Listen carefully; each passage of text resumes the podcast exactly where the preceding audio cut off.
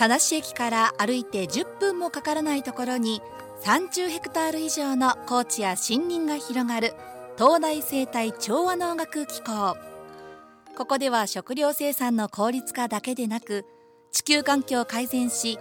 私たち人類の生存を持続させる壁の研究が行われています。毎月第2火曜日のこの時間は先端研究教育の施設でかつ一般開放もされているこの機構について現場の先生方や職員の皆さんが登場してお話をしてくださいます。27回目となります今回はゲストに東京大学大学院農学生命科学研究科准教授の岩田博義さんをお招きしています。岩田さんよろしくお願いします。よろしくお願いします。お願いいたします。さあまずは自己紹介をお願いしてよろしいでしょうか？自己紹介。えっとあ岩田博義と申します、はい、でえっ、ー、と私はですね生物測定学研究室というところで生物測定学というあの学問の研究をしてます。これ一体何やるかっていうと生物を測ったりその測った生物のデータを解析したりするそういう方法を研究しています。なるほど、はいこの生物測定学とはというところもすごく気になるところではあるんですが、はい、今までそのされてきた、まあ、住まれてきた場所であったりとかご出身なんかもちょっと伺っていこうかなと思うんですがお生まれは？生まれは名古屋です。名古屋の方とい。うことで、はい、そこから結構いろんな場所を経験されているということなんですが、はい、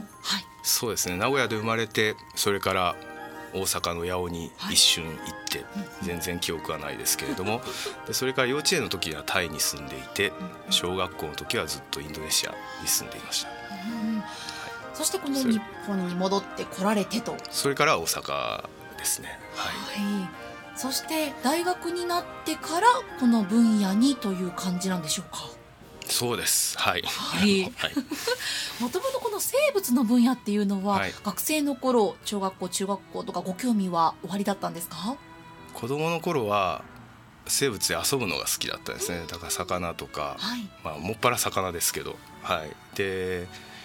そうですね生物学が面白いなとはずっと思っていました、まあ、学じゃなくて生物が面白かったのかな、この学問じゃ専門に研究しようみたいなのは最初思われていたわけではなかったわけですか？そうですねあの生物測定学って実は統計学とか数学をやるところがあるんですけど生物数学とか統計がくっつくとは想像してなかったんで実はそれを大学の時に知ってすごく驚いて、まあ、そこから、まあ、こういう研究をやりたいなって思ったのかなと今思うと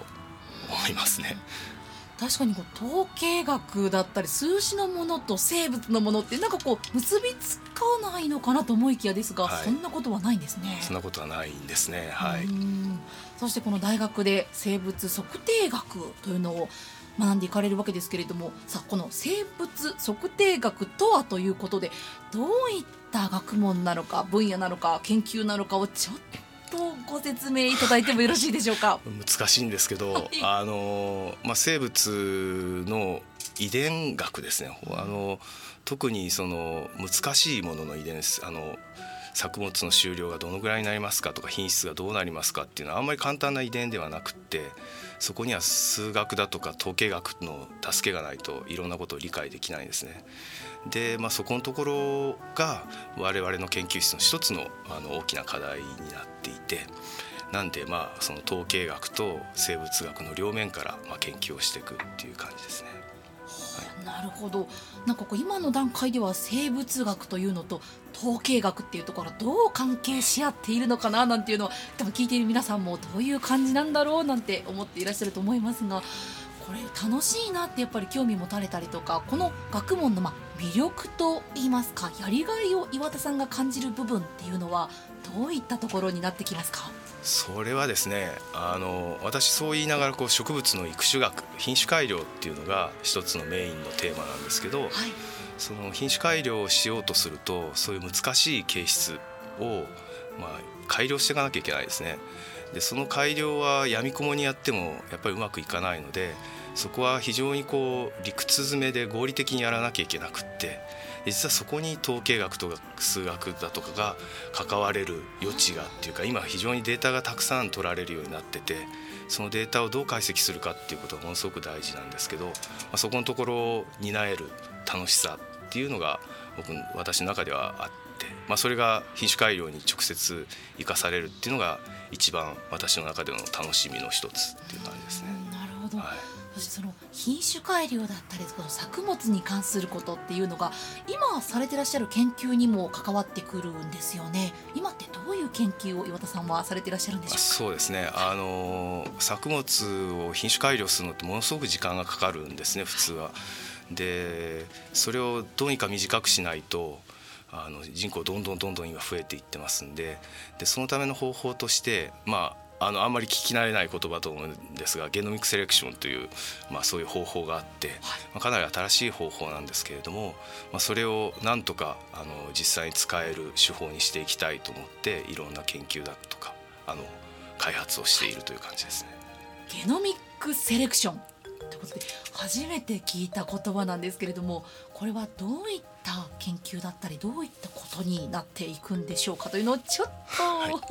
教えていただけますでしょうか？えっとですねあのまあ僕ら生物の設計図っていうのは DNA のその配列なわけですけれども、はい、その DNA の配列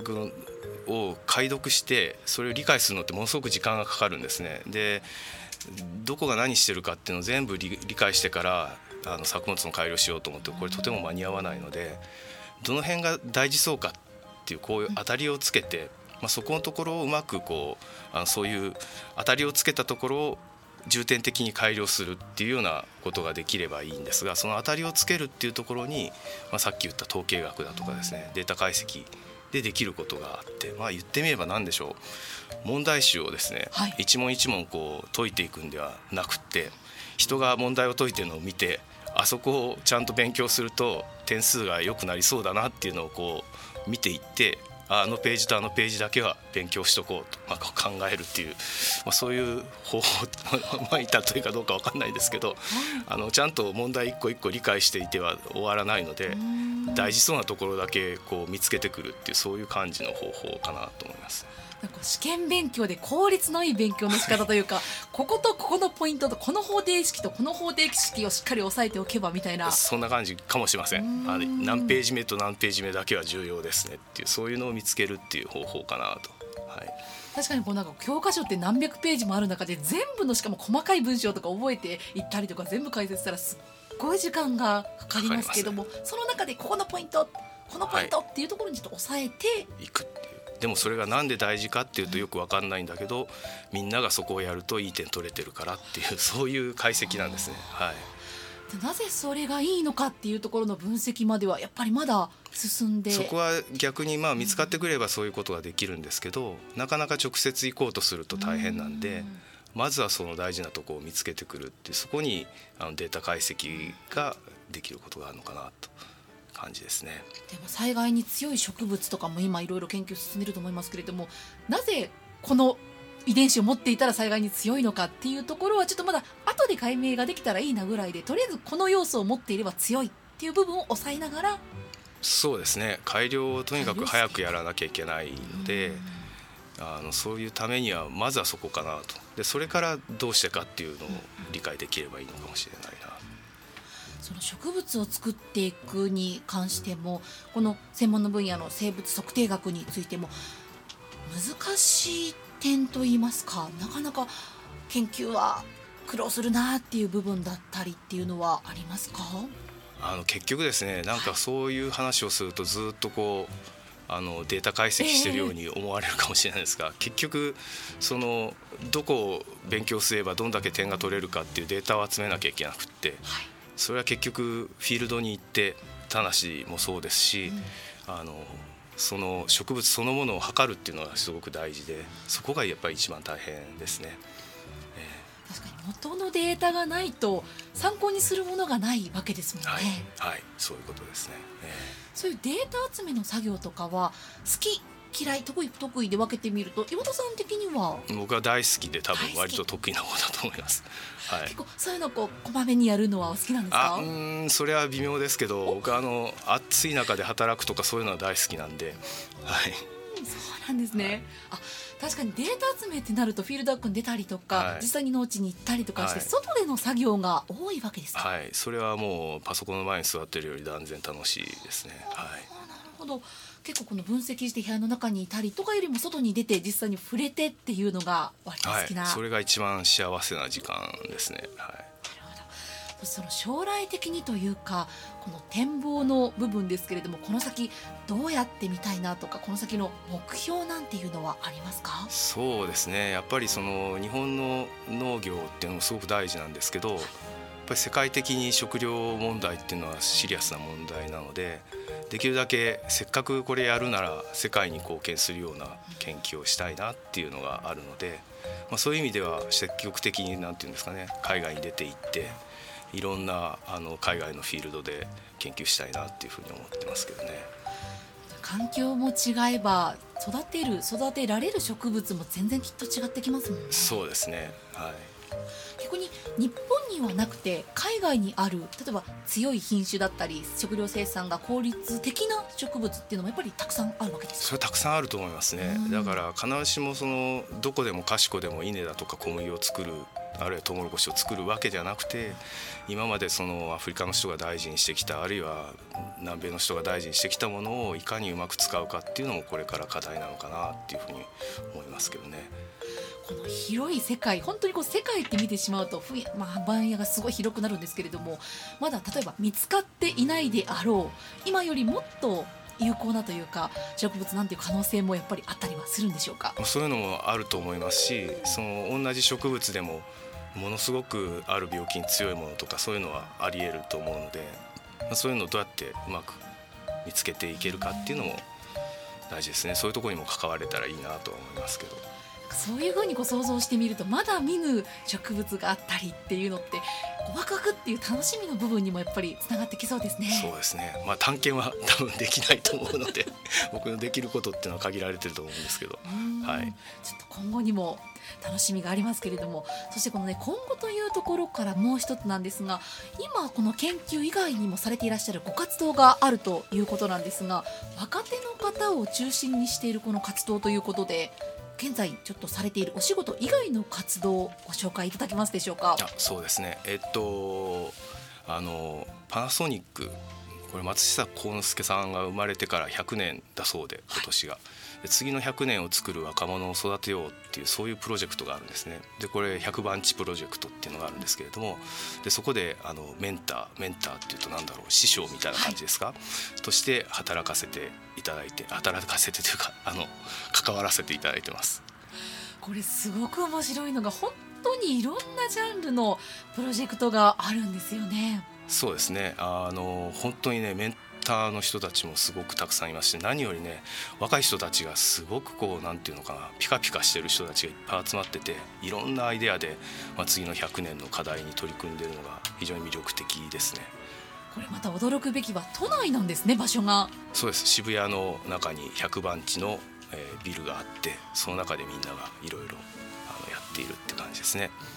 よくこうニュースとかで渋谷は流行の発信地とか言いますけれどもいやいや生物学にとっても、ね、発信地にもしかしたら今後いろんなジャンルの発信地学問の発信地になる可能性もちょっとありそうな気もしますね。そうですね100番地の中にもやっぱりその食料とかあの農業っていうのに取り組みたいっていうチームが何チームかありますんで、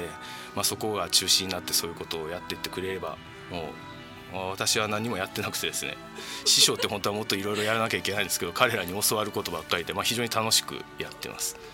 その活動を研究されながらもこの100番地プロジェクトでもメンターとして、ははいい活動されていらっしゃるはい。岩田さんですね、さあ本当にもっともっと深く掘り下げていきたいお仕事お話もあったんですけれどもお時間の方もそろそろやってきてしまったというところでぜひ最後にリスナーの皆様に向けて岩田さんからメッセージをお願いします。そうですね、あのーこの田無の農場って呼ばせていただきますけど、まあ、非常にいいところだと思います。でこんなにあの近くにあのなんだろうな自然というか農業をあの感じられるとこないと思いますので皆さんあのぜひ足を